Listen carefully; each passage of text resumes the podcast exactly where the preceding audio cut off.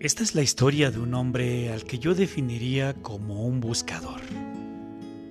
Un buscador es alguien que busca, no necesariamente alguien que encuentra. Tampoco es alguien que necesariamente sabe qué es lo que está buscando. Es simplemente alguien para quien su vida es una búsqueda. Un día, el buscador sintió que debía ir a la ciudad de Camir. Había aprendido a hacer caso riguroso de esas sensaciones que venían de un lugar desconocido de sí mismo. Así que lo dejó todo y partió. Después de dos días de marcha por los polvorientos caminos, divisó a lo lejos Camir. Un poco antes de llegar al pueblo, le llamó mucho la atención una colina a la derecha del sendero. Estaba tapizada de un verde maravilloso y había un montón de árboles, pájaros y flores encantadores. La rodeaba por completo una especie de pequeña valla de madera lustrada. Una portezuela de bronce lo invitaba a entrar.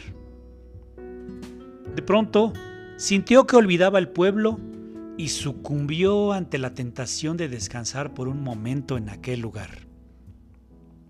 El buscador traspasó el portal y empezó a caminar lentamente entre las piedras blancas, que estaban distribuidas como al azar entre los árboles. Dejó que sus ojos se posaran como mariposas en cada detalle de aquel paraíso multicolor. Sus ojos eran los de un buscador y quizá por eso descubrió aquella inscripción sobre una de las piedras. Abdul Tarek vivió ocho años, seis meses, dos semanas y tres días. Se sobrecogió un poco al darse cuenta de que aquella piedra no era simplemente una piedra, era una lápida. Sintió pena al pensar que un niño de tan corta edad estaba enterrado en aquel lugar. Mirando a su alrededor, el hombre se dio cuenta de que la piedra de al lado también tenía una inscripción. Se acercó a leerla. Decía, Yamir Khalif. Vivió cinco años, ocho meses y tres semanas.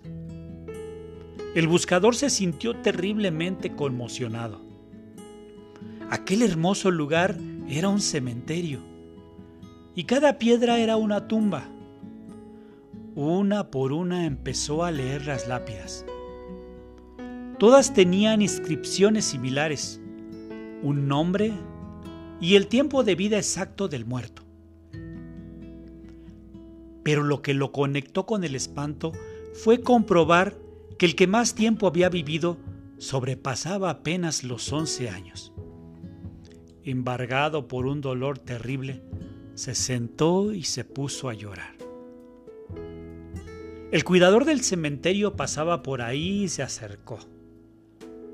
Lo miró llorar durante un rato en silencio y luego le preguntó si lloraba por algún familiar.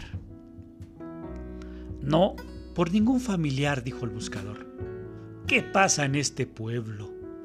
¿Qué cosa tan terrible hay en esta ciudad? ¿Por qué hay tantos niños muertos enterrados en este lugar? ¿Cuál es la horrible maldición que pesa sobre esta gente que les ha obligado a construir un cementerio de niños? El anciano sonrió y dijo, Puede usted serenarse. No hay tal maldición. Lo que pasa es que aquí tenemos una vieja costumbre le contaré. Cuando un joven cumple 15 años, sus padres le regalan una libreta como esta que tengo aquí, para que se la cuelgue al cuello. Es tradición entre nosotros que, a partir de ese momento, cada vez que uno disfruta intensamente de algo, abre la libreta y anota en ella.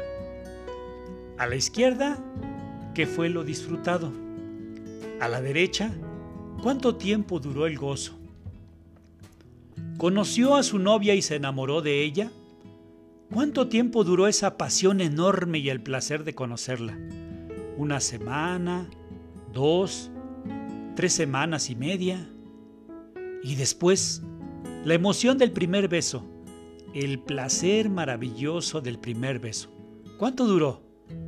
El minuto y medio del beso, dos días, una semana.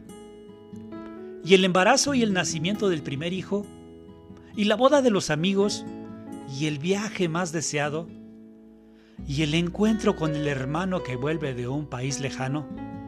¿Cuánto tiempo duró el disfrutar esas situaciones? Horas, días. Y así vamos anotando en la libreta cada momento que disfrutamos. Cada momento. Cuando alguien se muere, es nuestra costumbre abrir su libreta y sumar el tiempo de lo disfrutado para escribirlo sobre su tumba. Porque ese es para nosotros el único y verdadero tiempo vivido.